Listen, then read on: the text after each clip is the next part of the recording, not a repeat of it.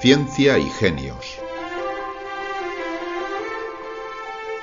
Un espacio de cienciaes.com para divulgar el lado humano de las grandes mentes que hicieron posible el avance científico.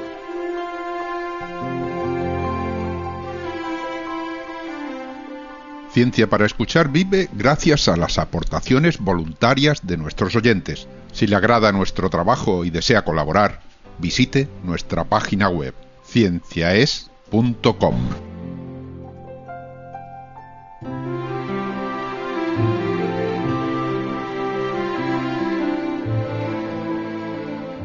Hoy les ofrecemos la vida de Percival Lowell.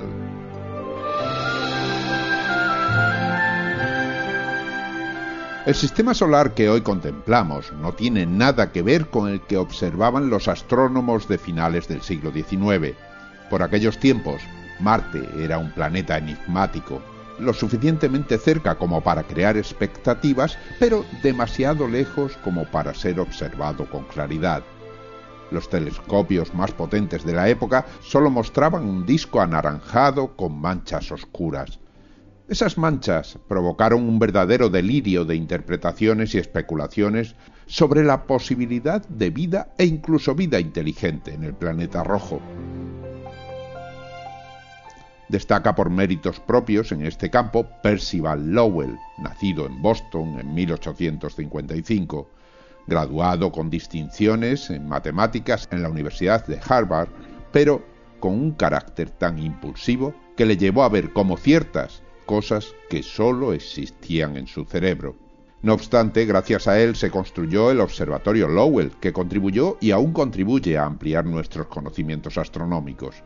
Desde allí, después de la muerte de su fundador, se descubrió Plutón, un planeta que inicialmente parecía coincidir con otra de las predicciones de Lowell, pero que después se demostró que era mucho más pequeño, hasta el punto que ahora, aunque sigue siendo considerado un planeta, se le ha añadido el apellido de enano.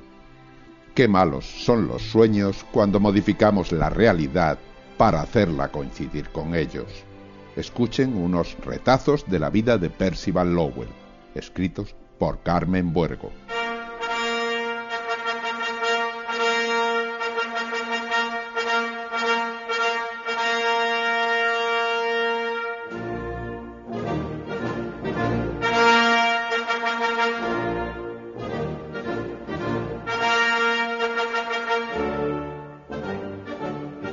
Todo comenzó cuando un niño de épico nombre, hijo de una de las familias más distinguidas de Boston, festejó su décimo cumpleaños.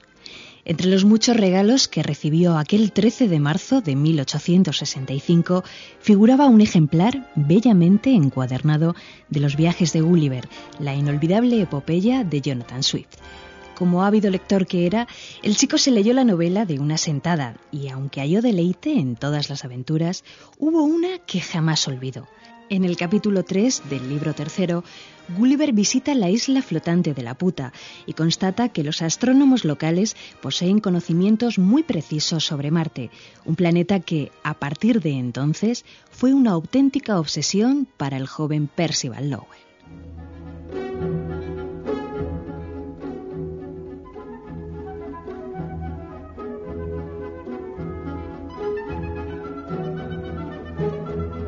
Pasaba las horas muertas tumbado en el jardín, fascinado por los lejanos destellos del planeta rojo.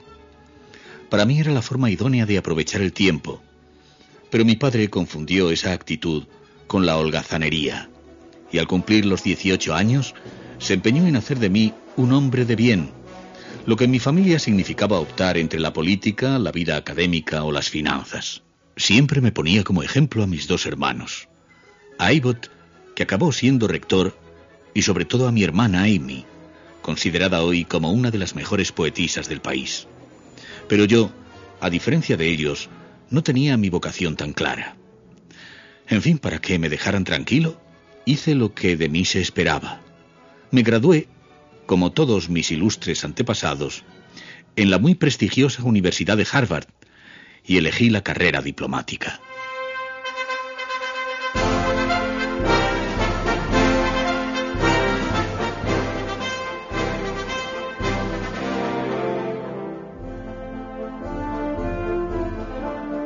Gracias a aquella elección, Percival Lowell pudo conocer muchos y muy lejanos países.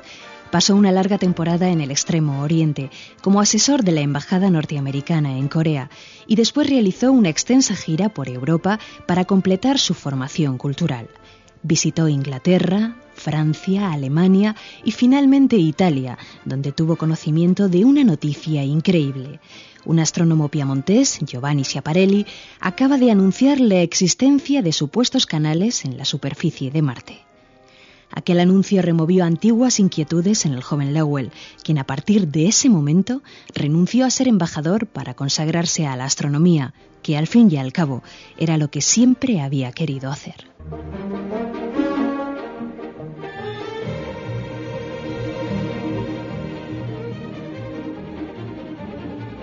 Regresé a los Estados Unidos con la intención de dedicar el resto de mis días al estudio de los astros, y muy especialmente de Marte, un planeta que me tenía obsesionado desde la infancia.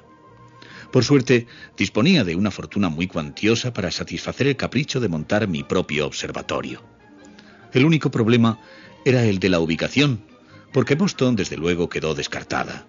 Demasiado ruido y demasiadas luces.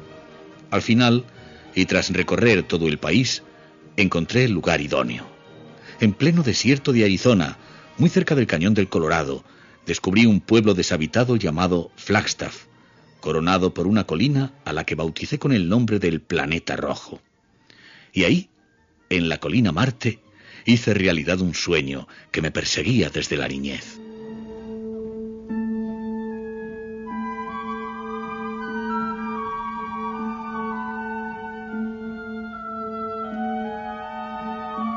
El Observatorio de Flagstaff, inaugurado en 1894, año en el que Marte estaba más próximo a la Tierra, adquirió fama mundial desde el primer momento y fue muy justamente considerado el más sofisticado de la época. Desde ahí se podía rastrear todo el firmamento, pero sus potentes telescopios estaban siempre enfocados hacia el mismo punto, el planeta rojo. El obstinado Lowell se había empeñado en ver con sus propios ojos la red de canales descubierta por el italiano Schiaparelli. Lo cierto es que esa supuesta red en realidad no existe.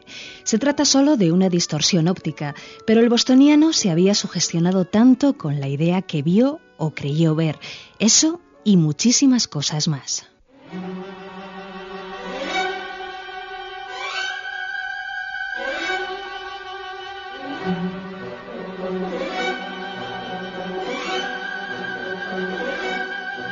Por supuesto que los canales existen.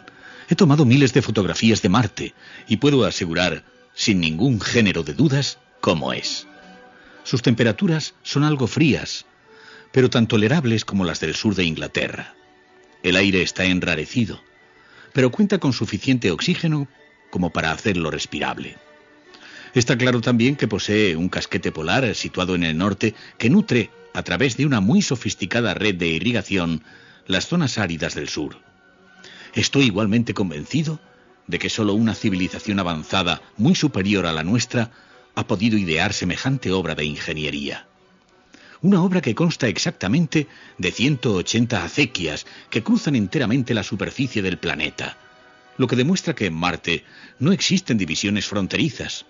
Todos sus habitantes viven, o han vivido alguna vez, en perfecta armonía y bajo un gobierno común.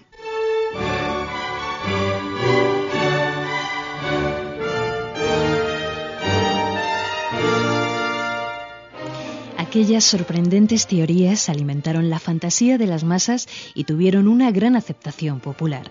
Todo el mundo estaba dispuesto a creer ciegamente en la existencia de los marcianos. Por supuesto que entre la comunidad científica las cosas se vieron de otra manera.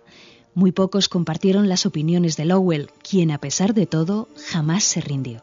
Sostuvo hasta el final de sus días que en Marte había vida inteligente y estaba igualmente convencido, esta vez con mucha razón, de que en el sistema solar, más allá de Neptuno, aún quedaba un planeta por descubrir. Lo llamó el planeta X, y aunque él nunca llegó a encontrarlo, el astro fue localizado 16 años después de su muerte desde el observatorio de Flagstaff.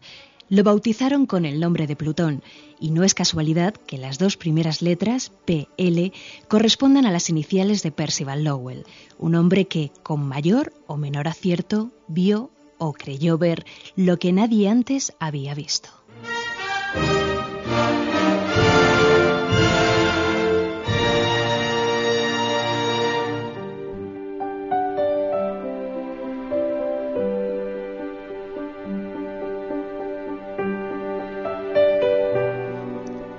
Ustedes Ciencia y Genios.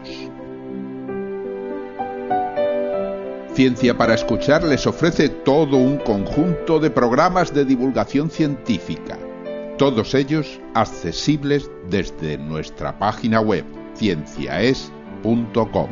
Allí podrán encontrar ustedes información adicional, programas anteriores, el enlace a Radio Ciencia Es y un cómic para sonreír aprendiendo ciencia